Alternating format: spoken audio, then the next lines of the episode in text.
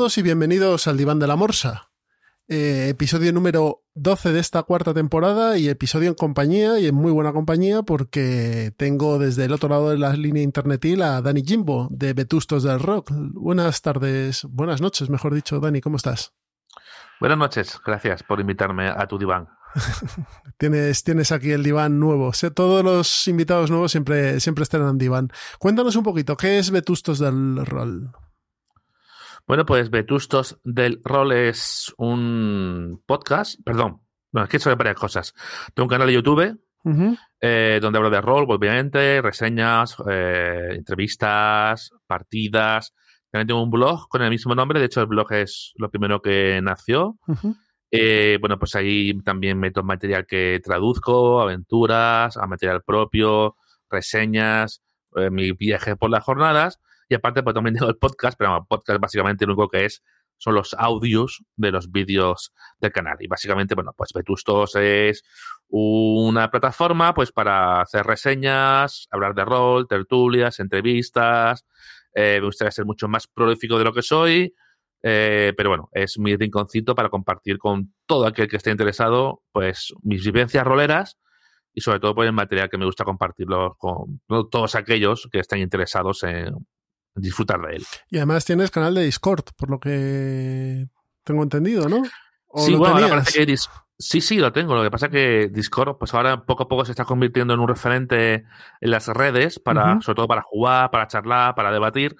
Y bueno, pues hay que adaptarse a las nuevas tecnologías. Me suelo mover mucho más por Twitter, sobre todo ahí que tengo tanto mi nombre personal como eh, mi, digamos, mi vetustos de rol en sí. Y bueno, pues me suelo mover más por ahí. Pero es verdad que, que ahora con Discord se está haciendo muy fuerte y también intento pues pasarme por ahí y disfrutar de todo lo que puede, sobre todo convocatoria de partidas y demás. Muy bien, pues nada, totalmente recomendable este canal, Vetusto del, Rol. Bueno, esta multicanalidad que tienes montada en audio, vídeo y, escrito. O sea, parece ese grupo Prisa ya.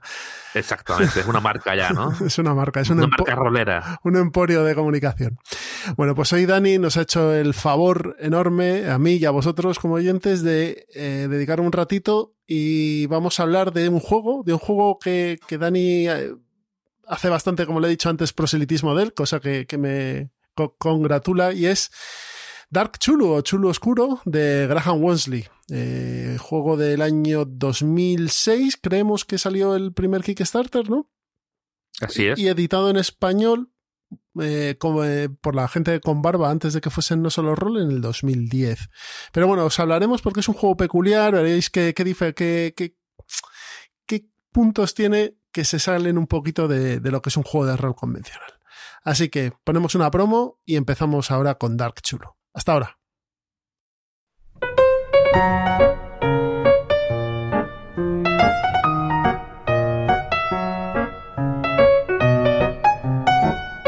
Ciudadano Mipel es un podcast de juegos de mesa donde analizamos mecánicas, autores y novedades charlamos con los autores y editoriales y sobre todo trazamos nuestro plan malvado. Puedes escucharnos en iTunes, Spotify, eBooks y todos los reproductores de podcast.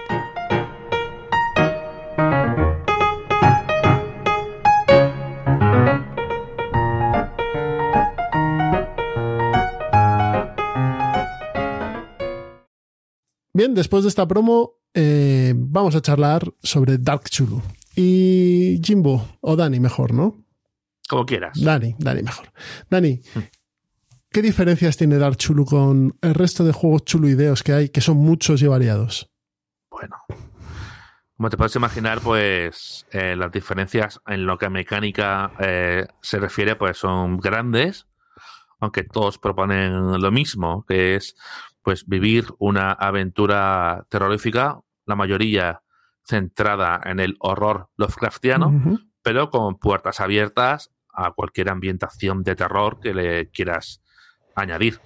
En el caso de Chulu Oscuro o Chulu Dark o Dark Chulu, bueno, pues digamos que fue bastante rompedor en su, en su época, porque era todo lo que no se había visto o completamente diferente a un sistema clásico como puede ser el grandísimo la llamada de Chulu, ¿no? En cualquiera de sus ediciones. una época en la que poco a poco el rol empezó a cambiar. Eh, la gente, eh, los roleros empezaban a demandar sistemas más sencillos, querían sistemas menos simulacionalistas, sistemas más indies, los llamarían algunos hoy en día, ¿no? Ese movimiento indie que nació, pues, intentando romper a lo que estábamos un poco acostumbrados. Y desde luego, Dark Chulu, pues, en su momento rompió todos los convencionalismos, por decirlo de alguna forma.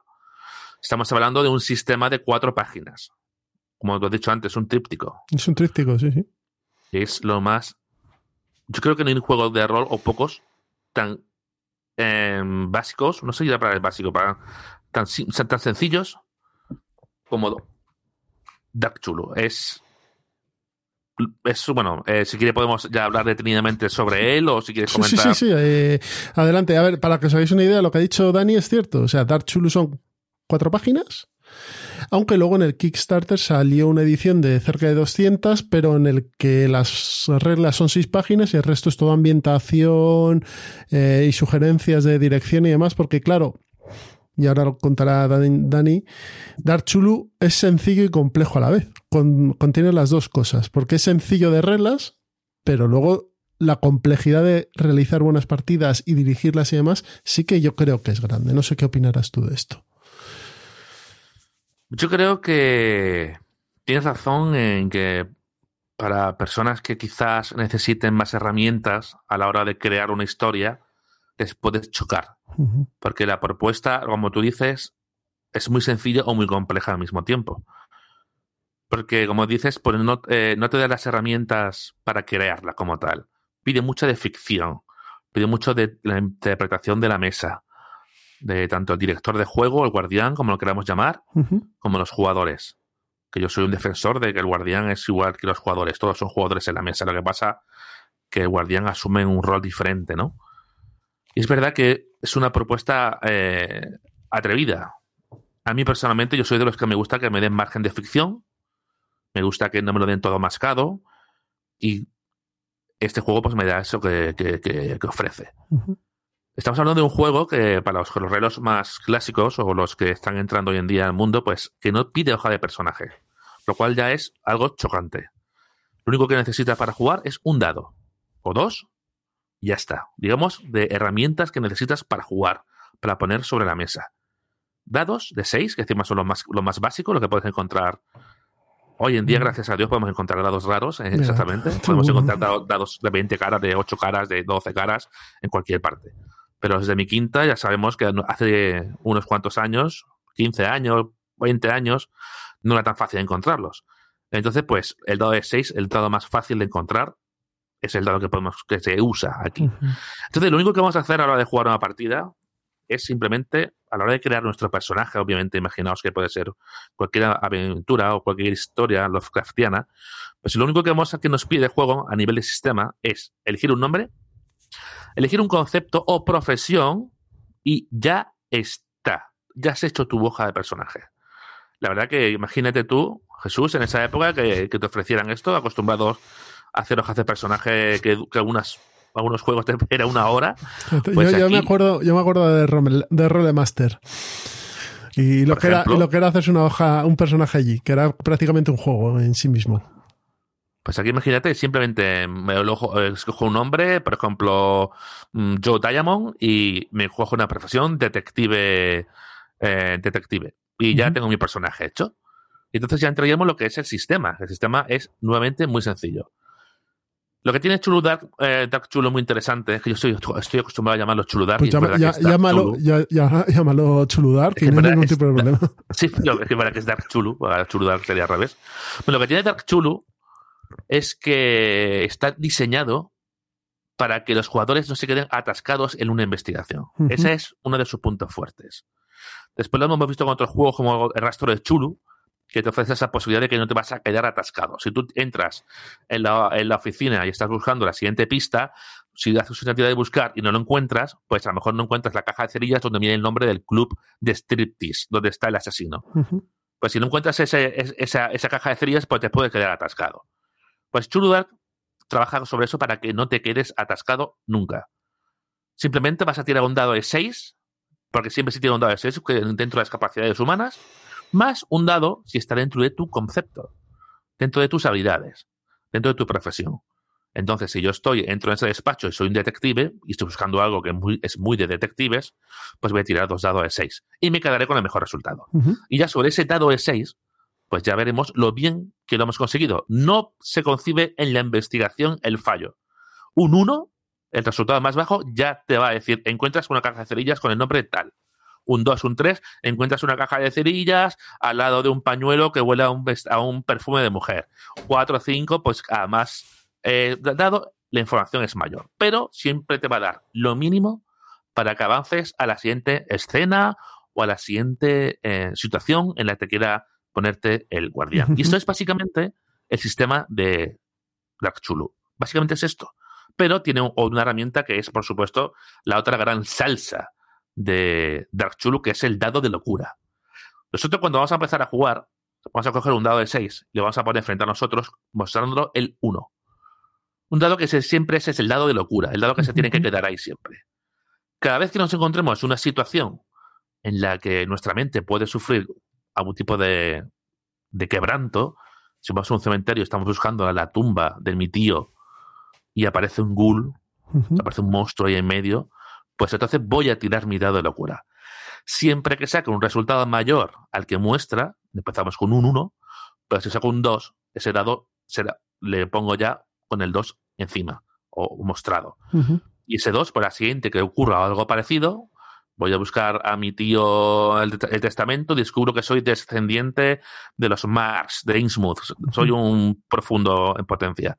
Pues eso es algo que me choca, entonces vuelvo a tirar ese dado que ya muestra un 2. ¿Qué significa? Que si saco más de un 2, nuevamente mi, mi locura aumentará un punto, a 3. Y eso también es la otra mecánica básica. Eso es, digamos, aquí no hay puntos de vida. Porque aquí, y esto te deja muy claro el manual, que también me gusta mucho Jesús, porque esto es muy de lo más puro de Lovecraft, es que aquí no somos héroes, somos personas que nos hemos visto inmersas de repente en una situación que está fuera de nuestra cordura. Sería el, el, perdón, el concepto purista que hay en el rastro de Chulu, ¿no? Que, que, no hay combates, que es todo lo más cercano a los relatos de Lovecraft, ¿no? Sí, pero aquí llevado al extremo. en, el rastro puedes tener una opción luchando. Aquí no tienes ninguna. Aquí tienes que huir. Eso es lo único que puedes hacer. Si te enfrentas a algo relacionado de los mitos, o imaginaos que no vamos a imaginaos que no estamos jugando a los mitos, estamos jugando uno sobre Drácula, vampiros, eh, hombres lobos, zombies, lo que queramos, porque en verdad Chuludak es bastante flexible, creo yo, en ese sentido. Un slasher, pues por ejemplo, típico, ¿no? De un asesino en serie. Sobre todo enfrentarnos a, a eso, a, seres sobrenaturales. Pues estamos muertos. Tenemos que huir, sí tenemos la posibilidad de huir. Porque aparte de la investigación como tal, sí podemos tirar también para hacer cosas, que puede ser, por ejemplo, huir de alguien tenemos un dado de 6 y se enfrenta a un dado de dificultad. Que, insisto, esto es interesante. A la hora de que alguien proponga que falles, siempre que no sea algo relacionado con la investigación, cualquiera de la mesa puede resultar interesante que falles por lo que sea. A lo mejor cuando estás escapando del hotel de Innsmouth, a lo mejor a alguien le puede interesar, le puede resultar interesante que te cojan.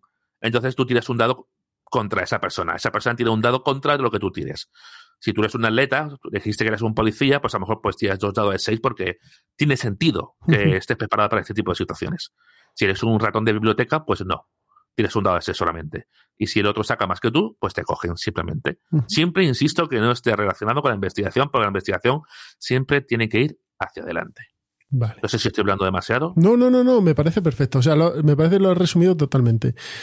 Una tirada de dado de 6 contra una dificultad, o sea, en la investigación siempre va a salir adelante y dependiendo del, resultado va a tener un, grado de, no de éxito, sino de información que recibes, de menos a más, el dado de locura, y luego las tiradas enfrentadas contra otro jugador, porque aquí esto es interesante, no es el guardián o el DJ o el máster el que enfrenta tiradas contra los jugadores, son los jugadores entre ellos. O el propio guardián puede Sí, también. Vale, vale. Pues sí, luego lo de antes, el guardián es jugador. O sea, lo que dice, lo que dice exactamente el sistema es que cualquiera en la mesa puede resultar interesante que falles. Y a lo mejor puede ser uno de tus compañeros. Porque hay que pensar un poco en estos juegos indies que estamos hablando, pues que hay. Eh, no es como quizás antiguamente en un juego de Dungeons and Dragons en que el reto es superar la mazmorra, eh, digamos su sistema, en su concepción más básica, ¿vale? Que por supuesto le podemos dar a, Dungeons and Dragons la profundidad que le queramos dar. Pero es enfrentarnos a, retos, antiguamente, pues a, muchas veces a Master se llamaba el árbitro. Él aplica reglas. Si la trampa que sacar un 6 para superarlas, pues si no la sacas, mueres, punto por ejemplo. Aquí no, aquí eh, estamos creando una historia chula, estamos creando una historia interesante entre todos, entre toda la mesa. Entonces, por eso puede, parecerle interesante a uno de tus compañeros o compañeras que falles en ese sentido, que te cojan y que te lleven al culto o cualquier cosa. Entonces, por eso puede participar el resto de la mesa. Y, dime, dime. Iba a decir también que ya solamente que nos queda otra mecánica que es importante, que es que nosotros podemos usar el dado de locura en nuestro beneficio. ¿Cómo es eso? Pues se puede hacer. Nosotros cuando tiramos hacemos una tirada y si queremos podemos volver a lanzar la tirada, si no nos ha gustado, añadiendo el dado locura. ¿Qué pasa? Que si yo lanzo tres dados, mi dado, mi dado por hacer las cosas bien, mi otro dado porque soy un detective y mi dado locura, si el dado locura es el dado mayor de los tres, pues obviamente voy a tener que hacer una prueba de locura. Quizás he conseguido escapar de los secretarios que me están persiguiendo añadiendo la locura, y es que a lo mejor, pues, de locura se puede usar para muchas cosas.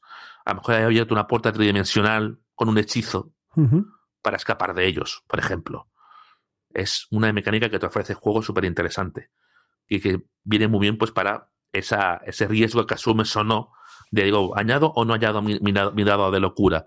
Porque sí, eso viene muy bien porque refleja mucho cómo es el tema de, de las personas en el mundo de, de los mitos que, que Mm, dan ese paso a ese lo desconocido y sus mentes se van corrompiendo de alguna forma. Sí, que caminan, caminan en el filo de la navaja los, exacto, tipos. Exacto. Y de hecho, cada vez, en teoría, por estadística, en teoría, cada vez más difícil que, la locura suba, en teoría, insisto, porque es un dado de 6 y el azar siempre está ahí. Por ejemplo, si tengo un 4 o un 5, pues es más fácil. ¿Qué pasa si saco 6 en mi dado de locura? Bueno, pues según el manual, mi personaje, pues ya su mente se ha quebrado por completo.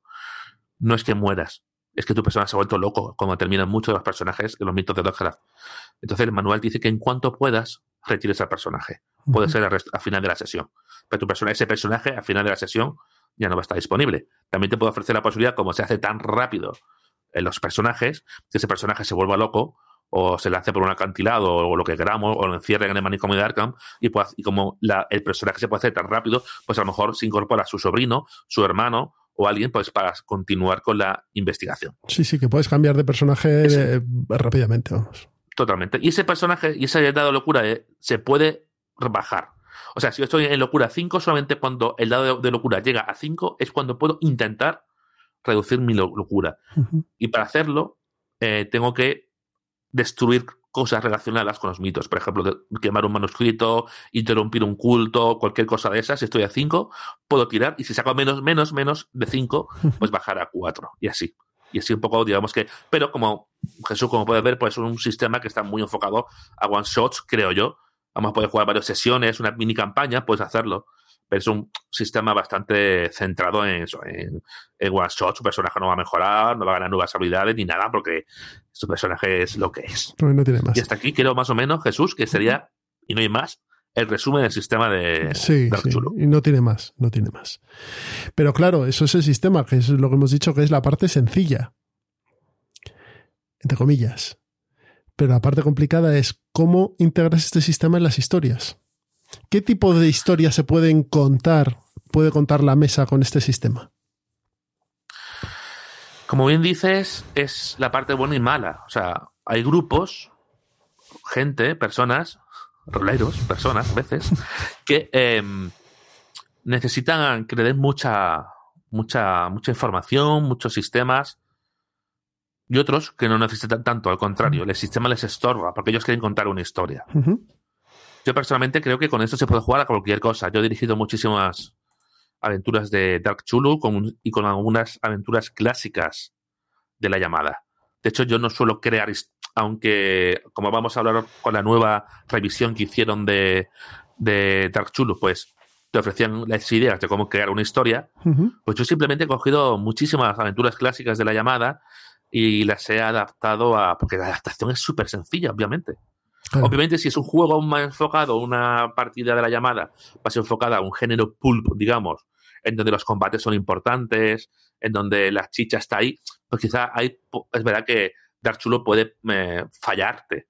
Porque Dark Chulo, como digo, está enfocado en los típicos relatos de Lovecraft, en donde no hay apenas hay combates, sino que los personajes viven la experiencia y se ven sumidos de repente en una situación totalmente de locura. O sea, un par de excepciones en los que los eh, investigadores asumen el reto de luchar contra los mitos, puede ser, por ejemplo, el horror de Dunwich, ¿no?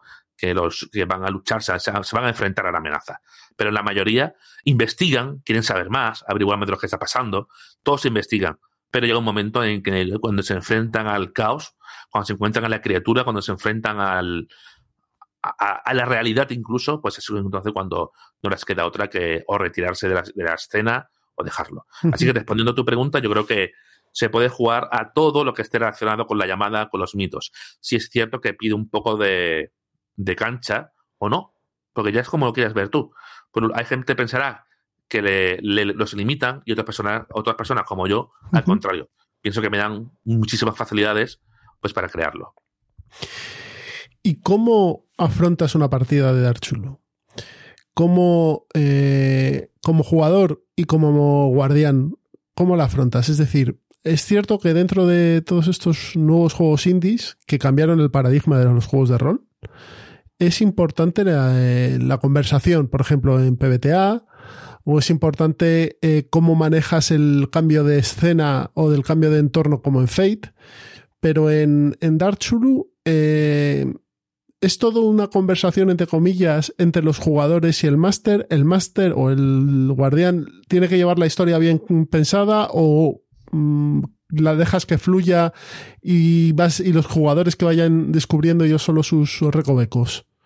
¿Qué crees que encaja mejor dentro de un sistema tan ligero como este? Yo creo que eh, Dark Chulu es súper flexible y encaja en casi todo lo que quieras. Como te digo, yo he usado eh, módulos de la llamada clásicos con sus estadísticas, sus personajes, sus localizaciones y las he usado. También, como tú dices, pues te puedo ofrecer la facilidad, pues como no vas a necesitar tener un gran listado de características de PNJs ni de ni de superar retos porque no te hacen falta, pues entonces en ese sentido tienes esa facilidad, tienes esa, esa ventaja. Aquí yo no metería términos como conversación y demás. Yo simplemente hablaría de que tú piensas en tu menú, piensas en un personaje, el personaje que quieres ser. Quiero ser un doctor, eh, quiero ser un espía, quiero ser lo que sea. Interiorizar ese personaje y que el director de juego, el guardián, te ponga en, las situaciones. O cualquier, cualquier partida de rol. Yo creo que Dark Chulo, la única diferencia con los demás juegos es que te pide. Mm, no, no, pensamos que por la, la, hoja de personaje sea más simple, la aventura va a ser más simple. Yo creo que ya es depende un poco del tipo de jugador. Hay jugadores que les gustan más tirar dados, otros que les gustan tirar menos, unos que les gustan tener hojas de personajes más complejas, otros que les gustan tener menos hojas, hojas de personajes menos complejas. O sea que aquí, insisto, eh, de hecho, derivo un poco de Tremulus, que es otro sistema que me gusta mucho, de Power y de Apocalypse, ¿vale? Ahí, por ejemplo, ahí te lo explican bien, que es que dice que tú puedes escoger tres tipos de aventuras. Puedes jugar una aventura hecha que tú te hayas escrito, puedes coger una aventura que tú hayas escogido de alguna parte, como por ejemplo la casa Corbit, que la adaptas, o puedes, como tú dices, dejarte llevar a improvisar. Poner un par de ideas en una libreta, el malo es este, y eh, tal, y dejar que, como tú dices, que los jugadores fluyan y como muchas veces pasa en el rol, que sean ellos mismos los que a veces crean la, historia. Así que yo creo que lo bueno de Dark Chulo es que no se cierra nada porque es tan sencillo y abierto a la vez que te permite jugar a cualquiera. Yo ahora mismo estoy dirigiendo una aventura de Dark Chulu que no es de los mitos. Se llama El mutilador de, de, mutilador de la caza del mutilador del Soho, que es sobre un, un ¿Se puede ver en tu canal? Eh? Eh, todavía no lo he subido. Ah, vale, pero, pero la subiré, porque hemos jugado la, primera sesión. Y bueno, es un simplemente es un asesinato, de, un, un, aparece alguien descortizado, y los, y los dos investigadores, a, los True Detectives, pues están investigando lo que ha pasado. Y no, y, no es de los mitos. ¿Qué pasa? Que como, insisto, como Dark Chulo es tan abierto y simplemente te pide que interpretes un personaje a más puro estilo roleándolo, pues entonces puedes jugar en verdad a casi cualquier historia. De hecho, una de las eh, aventuras que se podéis encontrar que está gratis en la red, que es lo, lo profundo, que es la primera que dirigí yo, es de ciencia ficción. Es de una nave tipo Nostromo de Alien que va a hacer un encargo, que va a dar una con su tripulación y van a coger una mercancía y cuando cogen la mercancía pues van a pasar cosas malas. Como ves, pues es de ciencia ficción. Yo también he jugado aventuras a dar chulo como módulos de Aquelarre. Para que veas. O Aquelarre, como no. Aquelarre, que no sepas, el juego demoníaco de la España medieval. Exactamente. Puedes jugar a dar chulo eh, cazando brujas. Puedes jugar a dar chulo investigando profundos en Innsmouth.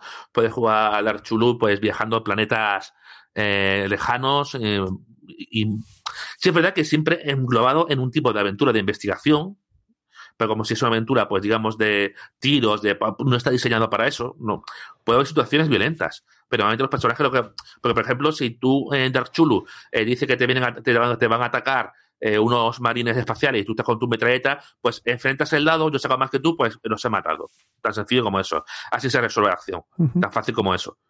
Pero claro, siempre la, premisa, si es cierto, es que contra horrores, los craftianos, mitos, pues es verdad que eso tirando de, la pureza de lo más básico de Lovecraft, pues siempre enfrentarse a una de estas criaturas, pues es un suicidio. Sí, prácticamente. Incluso en, sistemas de rol más complejos también pasaba. O sea que siempre va a ser un suicidio. Totalmente. Eh, como hemos dicho, eh, Dark Chulu tuvo una campaña de Kickstarter y una versión más ampliada de estas cuatro páginas que, que podemos encontrar en español, ¿no? ¿Qué incluía? ¿Tú tienes esa versión? Por lo que nos has comentado. ¿Qué, incluían dentro de esas doscientas y pico páginas que no, que no incluía dentro del corpus de las cuatro que hemos hablado antes? Bueno, pues eh, como tú has dicho antes, em, ¿cómo diseño una aventura con Dark Chulu? Pues digamos que este, este, este libro pues, fue creado, entre otras cosas, para eso. Porque eh, Graham Walmsley, pues él ya había escrito un libro que se llamaba Stealing Chulu, que iba sobre creación de aventuras, de cómo crear tus aventuras. Y entonces, pues gran parte, pues claro, estamos hablando de un, de un, tríptico prácticamente de cuatro hojas, convertirlo en 200. Y la gente, pues, entonces, cuando lanzó el Kickstarter, dijo, pero bueno, ¿cómo, cómo es posible esto? ¿Cómo puede ser? Eh, aquí estás tirando el chicle para vendernos el tal. Bueno, lo vendió bien porque sacó bastante en el Kickstarter. O sea que mucha gente no entendía tantos reparos. Pero básicamente el sistema es el mismo. O sea, no cambia nada del sistema. Lo que sí hace es que te explica con todo lujo de detalles y con muchos ejemplos las situaciones, cómo eh, usar el dado de locura, cómo crear tu personaje, cómo darle un trasfondo.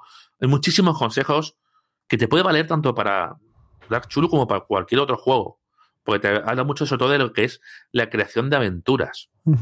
Em, entonces, pues el sistema viene a ser lo mismo, pues unas pocas eh, páginas y después, pues ella empieza eh, a entrar, pues, en, aparte de este capítulo en el que habla pues, con más detalle de lo que supone eh, Dark Chulo, que son dos 10 páginas, insisto, es un poquito más, pues te explico un poquito más con más detalle, pues ahí empieza pues ya pues eh, creo que son cuarenta y tantas o cincuenta páginas donde empieza a explicarte eh, cómo crear aventuras, las amenazas, los objetivos, las localizaciones, son 50 páginas que solamente para leértelas y que te van a ayudar no solamente a dirigir Dark Chulo, te van a ayudar a dirigir pues cualquier juego de, los mitos que tenga por delante.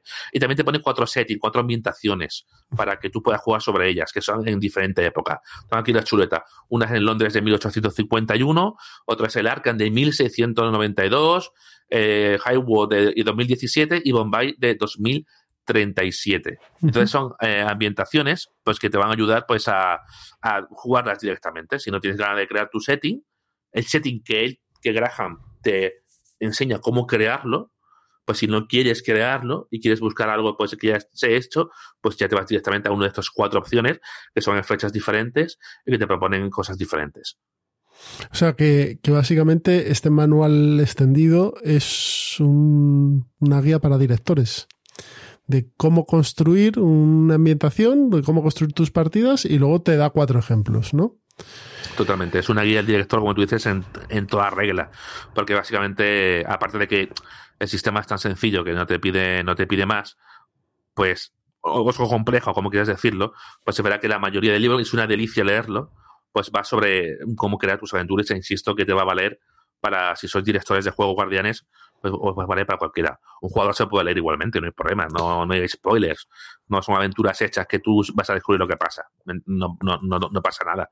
De hecho, que es, muy enriquecedor leer el punto de vista que tiene Graham sobre, sobre su visión de, los mitos y de cómo crear historias relacionadas con ellos.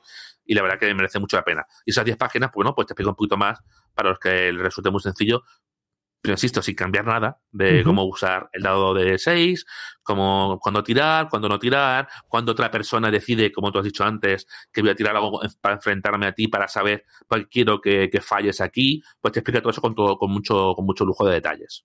Eh, no sé si hayas leído tú el manual de GURPS Horror, el de Kenneth Haidt de cuarta edición, que es, el, es un manual para ambientar partidas de GURPS en, en todo tipo de, de, escenarios de horror. Pero aparte de eso, quitando la parte mecánica, lo que Kenneth Haidt hace en ese, en ese manual es te aconseja cómo dirigir, cómo ambientar, cómo tiene que ser una partida de horror, ¿no? Eh, dentro del rol. Dentro de este manual extendido de Dark Chulu también eh, este hombre, Graham Wensley, te, te, aconseja darle el tono, cómo tienes que dar la partida dentro de este, de este mm, sistema, etcétera? Por supuesto. De eso eh, te explica eh, lo que has dicho tú antes, ¿no? El tema del contrato social que le llaman los juegos indies, que vamos a decidir si vamos a jugar esta partida en un tono de mm, distendido, si nos vamos a tomar más en serio, de vamos a, meter en nuestros personajes ya vivido con cierta intensidad, incluso con cierto drama o tragedia, por supuesto. Y así aquí, por supuesto, pues Graham Wesley pues te habla de esos, de cómo em, entonar tu, tu historia pues para que los jugadores pues sientan miedo, pues sientan preocupación o, y se vean inmersos, sientan de verdad que están viviendo una historia de, los mitos. De hecho, eh, vuelvo a nombrarlo porque es mi otro juego fetiche, vuelvo a Tremulus, a ese fantástico Pavorete Apocalypse eh, no traducido al castellano, eh, al menos oficialmente, y en el que, pues, te explica también gran parte de Tremulus es también explicarte cómo hacer tus partidas, cómo crear el tono, cómo entrarle a los jugadores o las jugadoras. O sea, eh, hay muchos juegos de esto que a mí me resulta, a mí personalmente me resulta pues lo más interesante de leer, como, como en el caso de Burks, que no he tenido la suerte de leer, leerlo, pues es eh, esos consejos que seguramente pues te van a ayudar a que eh, a crear esa historia que tienes en la cabeza y a lo mejor no sabes cómo plasmarla sobre papel, pues seguro que aquí, por ejemplo, en, el, en la versión ampliada de, de Dark Chulu, pues te lo van a decir y te van a dar ayuda sobre ello. Tremulus. Tremulus es un juego de rol PBTA de, ambientado en el, en el mundo de Lovecraft también, en el que tú has hecho un trabajazo para sacar material en español. Tanto tú como Jerepe Fada también habéis estado los dos y otro eh, chaval que no me acuerdo, Gregorio. No, no me acuerdo. Sí, yo, bueno, yo eh, sé que Fada, Orgullo Freak, pues, y, y más gente, pues, eh, incluso empezamos a, a, traducir los libretos de que no, no son los oficiales. Eh, por ejemplo, Fala hizo eh, hojas de personajes editables y con su fantástico punto de vista del diseño. Eh, yo hice pues eh, ayudas de movimientos que hay en el juego. Y como tú dices pues sí hay solamente con eso que hay en castellano yo creo que ya se puede jugar a, Tremulus casi no te hace falta el libro con todas esas ayudas. Insisto pues Tremulus es fue un Power Apocalypse que ya tiene sus años y que su autor era muy activo en redes y de repente de noche a la mañana desapareció. Me consta que muchas editoriales intentaron contactar con él para, digo en España, para traducirlo, pero ya no hay rastro de él. Y un poco así, ¿no? Queda un poco misterioso como los propios mitos. Totalmente. El, libro maldito, ¿no? Y sé que hay una traducción castellano no oficial eh, colgada por ahí, ¿no? Que se puede conseguir, incluso en Lulu. Pero no sé más sobre eso. Y, bueno, pues es muy, muy recomendable pues para... Eh, yo también, Jesús, estaría hablando horas de Tremulus porque me encanta. De hecho, si, quieres, si quieres, hacemos un doblete y le dedicamos un ratín. ¿Te parece? Porque yo creo que Dark Chuluk hemos llegado ya a, hemos contado todo lo que creo que podemos contar sobre este, este juego. La única cosa es, ¿tú qué recomiendas? Eh, y meterse en el, en el libro de 200 páginas o con el tríptico tienes de sobra y, es una aproximación perfecta al sistema? Hombre, eh, Yo creo que, para empezar, el libreto es gratis, la gente se lo lea y vea si necesita más. Yo personalmente no he necesitado más que, que esto. Yo el libro, me, el libro me lo he leído por, por placer, pero yo ya había dirigido varias aventuras de Dark Chulu antes de leer ese libro. Así que yo creo que, como tú dices, es una aproximación perfecta. Y el otro libro, bueno, pues si ya estáis interesados y os sabéis inglés, de saber más, saber más sobre él, adelante. Pero el, el libro que podéis descargaros, creo que en la página de No Horror, en la sección de Con Barba, pues es perfecto, no necesitáis más. Incluso si tenéis, si os cuesta crear la historia, lo que os he dicho, os cogéis cualquier aventura clásica de Lovecraft, de la, llamada, que hay y gratuita, por ejemplo, en, mi propio canal, voy a hacer un poco de spam. En mi canal de Vetustos de Rol, en mi blog hay aventuras que podéis jugar de terror. Ah, mira, ahora que lo digo, es cierto, joder. Eh, eh, empecé, hice una, pero quiero hacer más. Coger eh, aventuras clásicas de la llamada de Chulu y convertirlas a sistema Dark Chulu. En Lepetusos de Rol tenéis una que se llama El Faro sin Luz. Y entonces es simplemente una hoja, pues yo quería algo muy esquemático. Es una hoja que por un lado tenéis la aventura y por otro lado tenéis el sistema de Dark Chulu que cabe perfectamente en una 4, ¿no? Entonces, eso puede venir muy bien como, como iniciación. Eh, es una aventura muy sencillita y que si en una página tenéis la hoja de la aventura que sale en un momento y por la otra el sistema. Y ahí podéis, eh, podéis empezar bien. Pues en la descripción del audio voy a poner el link para que vayáis directamente y, lo tenéis ahí fácil y, rápido. Y si quieres, perdona el atraco, hablamos rapidito de, Tremulus. Dentro de lo que te... Hablaría todo, lo que necesites porque me encanta. Tremulus. Eh, PBTA, Powered by Apocalypse, el sistema que se crea con el juego eh, Apocalypse World, ¿no? Creo que es. Exactamente. Es el nombre, sí. Juego que también está inencontrable a día de hoy, el Apocalypse World. Eh, pero sobre mitos de Chulu. Juego de movimientos. Y quien diga, ¿y esto qué tiene que ver? Pues nada, Dani os lo va a explicar mejor que yo, seguramente. Yo creo que eso que deberías de hacer un, solamente una charla con algunos expertos de PBTA que, que en serio, que lo expliquen. Porque para mucha gente es algo como, se nombra mucho, pero mucha gente lo juega, el PBTA, que mucha gente dice, bueno, ¿y qué es eso? ¿Qué es el, ¿Por qué se llama así? ¿Qué es ¿Por qué se llama Apocalypse World o Power by Apocalypse? O sea, como tú has dicho, simplemente, pues bueno, nace ese juego que se llama Apocalypse World eh, que supuso una ruptura total con todos los sistemas, pero como tú dices, pues creaba lo que se llama los movimientos, que para mí personalmente, y esto ya es una fricada mía, que para mí movimiento pues, es una traducción que a mí no me terminaba de gustar, porque creo que, porque crea esa confusión. La gente dice, bueno, un movimiento, que es un movimiento? Pues un movimiento es una acción, es una, es una acción, básicamente. Eh, atacar, una acción de investigar una zona, una acción de, Mm, de intentar convencer a alguien. Entonces, bueno, la traducción en castellano es un movimiento porque en original es move, ¿no? ¿Por qué? Porque en, cuando lo tradujeron en castellano, pues quería hablar de eso, de que es una conversación nuevamente, como tú has dicho antes. Es una conversación que tiene que estar en movimiento y entonces el juego te, ofrece esas herramientas para que, que no se estanque, para que el juego siempre vaya avanzando, a base de éxito de los jugadores y también de los fallos que no suponen un retraso, sino que supone seguir avanzando, pero quizás por otro camino. Quizás a la hora de subir el muro, pues me han descubierto los, guardias y me llevan adentro, no significa que he perdido la partida, significa que ahora tengo que plantear mi partida como prisionero dentro de la casa. Entonces, digamos que Power y Pata Apocalypse, pues hace un poco eso, ¿no? Un juego mucha, que también da mucha el poder narrativo a los jugadores. Los jugadores pueden, eh, tienen esa herramienta de, mm, y, y desde el director de juego eh, se, refuerza eso de que los jugadores también aporten algo. Bueno, entres en, el bar, háblame un poco, le pregunta el, guardián al jugador eh, eh, cómo es el tabernero o cómo es la habitación, ¿no?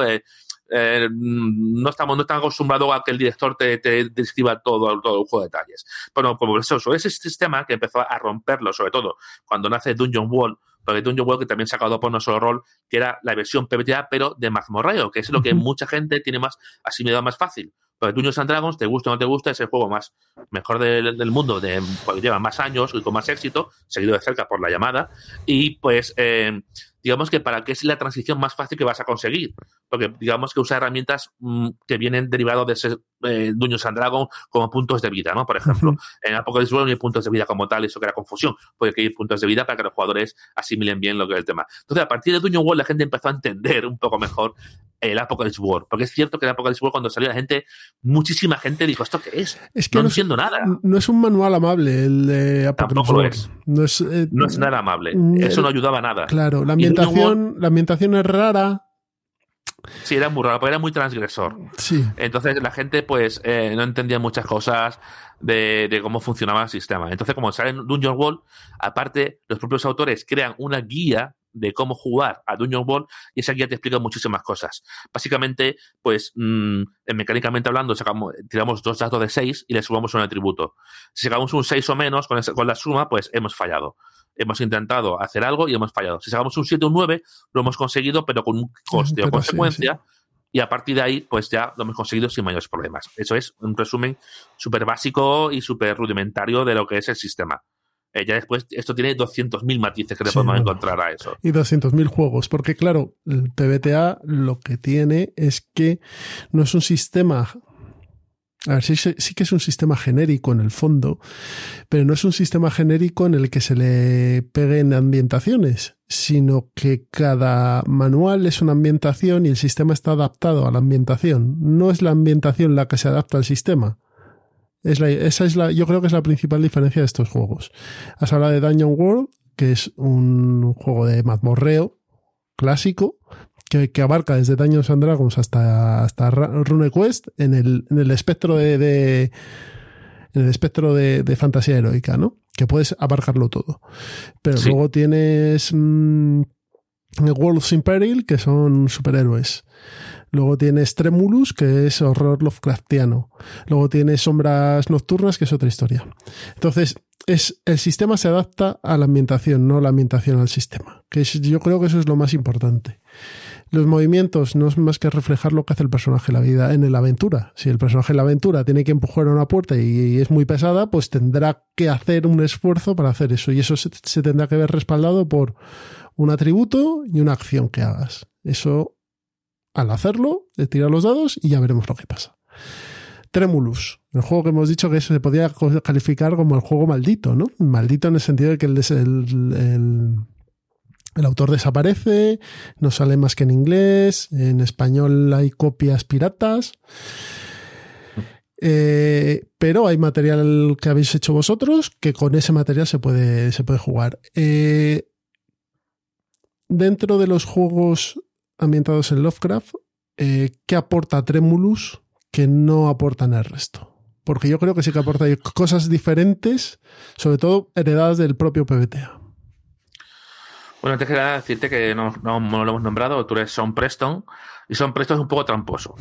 Porque lo primero que dice, nada más abrir el libro, es que lo Tremulus no va sobre los mitos. Eso es lo primero que dice. Es un, y pero es tramposo. Y ahora explico por qué. Porque él quiere, el menú de Tremulus es para jugar cualquier juego de terror o cualquier juego de rollo, que creo que incluso el género Lovecraftiano ya casi existe, ¿no? Porque es muy específico, pero vamos, es para jugar a cualquier juego, de terror, cualquier juego que queramos jugar en investigación terrorífica o lo que sea. Pero digo que es un poco tramposo, porque después cuando tiene un pequeño bestiario de ejemplo y pone Shogoth y pone gules, pone monstruos de que ya conocemos en Lovecraft, ¿no? Entonces, por digo, es un tramposo. Así que Tremulus es para jugar a juegos de, sobre todo de los mitos, está, está perfectamente diseñado para eso, está orientado en los años 20, o sea, que lo tiene todo. Y encima el tío dice que no es de los mitos, pues, pues si lo quiere decir, guay. Eh, la principal característica de Tremulus respecto a eh, juegos que no son eh, de Babylon de Apocalypse es que Tremulus se crea porque después de eh, Apocalypse World, como tú bien sabes, entró en una especie como de fiebre de PBTA. Empezaron a salir muchísimos juegos de PBTA, como tú dices, World in Peril, hay muchísimos más, ¿no? Eh, de, de- de superhéroes, de, eh, de guerra, de, De lo que queramos De todo. de todo. Eh, de hecho, hay muchísimos publicados a día de hoy. Pero es cierto que de terror, al menos en España, puramente, puramente, ojo, PBTA no lo hay. Porque si podemos hablar de ratas en las paredes, que ratas en las paredes se puede considerar, a mi gusto, tiene mucho de PBTA. Tiene mucho, tiene lo basiquísimo, lo tiene, que es a- a- tira un dado de 6, dos dados de 6 y enfrentarte a, pos- a posibles consecuencias, básicamente. Pero vamos, no vamos a hablar- también de ratas. no, rata no. Pues Tremulus eh, te ofrece sobre todo jugar a los mitos a través del Power de Apocalypse, a través de un sistema muy narrativo, a través de un sistema con mecánicas mm, que no estábamos acostumbrados, como hemos dicho antes, ¿no? una diferencia digamos, de los PBTA, que como tú has dicho antes, no existe como tal un sistema general, aunque sí esto que hay algunos sistemas que se pueden adaptar, pero no existe un sistema general, es que muchos de ellos, como tú dices, vienen vinculados a lo que son los libretos. Los libretos son los personajes, que básicamente son las profesiones de personajes y ahí cada libreto viene hecho para que cree ese personaje desde cero. Y eso es lo que refuerza los PBTA. Te explican, por ejemplo, en Tremulus, detective, anticuario, eh, periodista, vendedor, pues claro, cada uno de esos libretos eh, tú los tienes que crear porque todos tienen unos movimientos o acciones especiales asociados.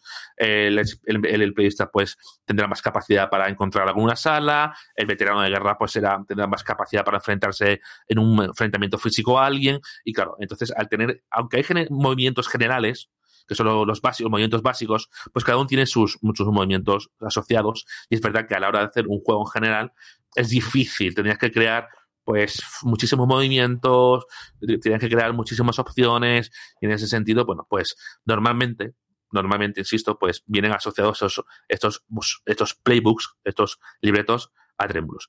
Y Tremulus pues también te ofrece, bueno, pues como pasa un poquito con Dark Chulu, también te ofrece, tiene muchas páginas, muchas, muchas páginas, porque el sistema se explica en, es muy poquito, el, tiene cosas. el, sistema es muy sencillo también. Es muy sencillo, eh. es uno de los, de los más básicos que hay. Se nota que es antiguo y se nota que, bueno, que es que súper fácil y súper básico. También tiene muchos, muchas páginas Tremulus pues para crear tu historia te explica cómo crearla, también son muchísimas páginas y nuevamente es una gozada de leer porque te lo explican todo muy bien. También tiene una, una gran ambientación, un gran un, ambientación, sí, un gran framework, no sale el nombre. Bueno, pues un, un escenario que, que, muy grande pues para poner con personajes, con localizaciones y demás, y también es buena parte del libro.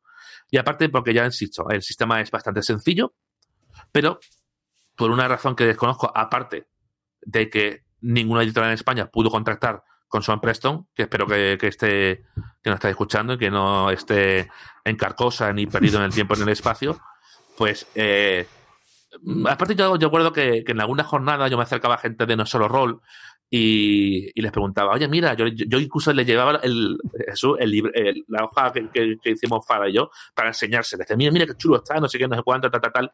Y al principio me dijeron que nos interesaba, pues después salió otro juego que era Mythos World, que tampoco se ha traducido al castellano, que también había gente que le gustaba más esa versión, pero tampoco se sabe más de ella. Yo personalmente me gusta más Tremulus. Y entonces, pues ellos dijeron que no les interesaba. Con el paso del tiempo, pues realmente fuimos, fuimos enterando, es que las editoriales en España no, no tienen forma de contactar con este hombre este hombre de una forma, como digo. A lo mejor ha fallecido por desgracia y nadie se ha dado cuenta. A lo mejor, yo espero que no. O a lo mejor un migo ha cogido su cerebro, lo ha metido en una, en una, cápsula, y, se la, se la lleva a Yugoth, ¿no?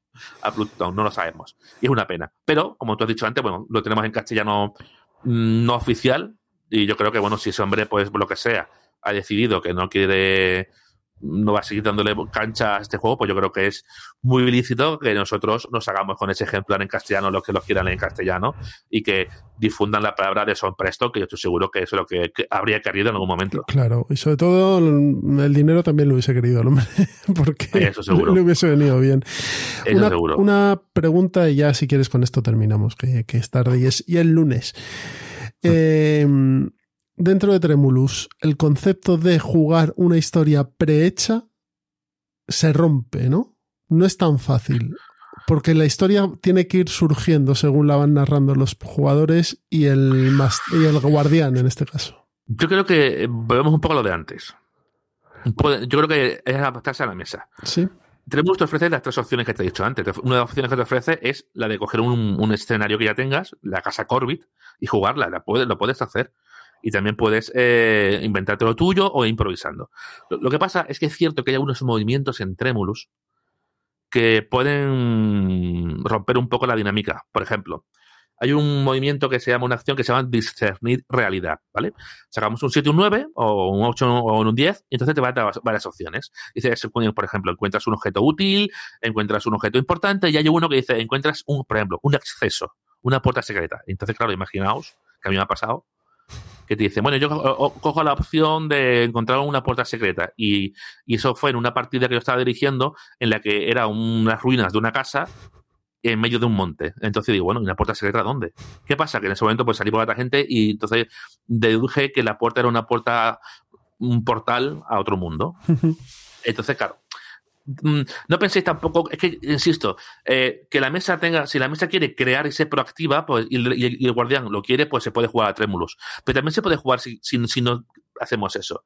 Que no siempre, en mi opinión, el Power Vocalist tiene que ceñirse exclusivamente a que el jugador tiene que aportar. Que tampoco hay que pensar eso. Se puede jugar perfectamente a, a PBTA sin esa premisa, que por cierto, por supuesto, da potencia, pero que nadie se cierre en banda pensando, no, es que eso, si yo juego eso, los jugadores van a hacer, vas a dar los cojones y va a ser un caos. Bueno, no, tú ponte de acuerdo con ellos, háblalos y ya decidir la historia. Yo he jugado, por ejemplo, con Fada, un ejemplo, Fada es un tío que cuando juegas con él es súper proactivo y súper inventivo y, y se inventa cosas que te haga un directo de juego con poca cintura, le puede partir por la mitad porque no sabe por dónde salir. Puede ser. Pero también hay jugadores que no son tan proactivos, que son más pasivos y que quieren descubrir, que quieren salir lo que tú lo propones. Hay gente que dice, no, no, a mí no me, no, me digas cómo se llama eso, dime tú, guardián.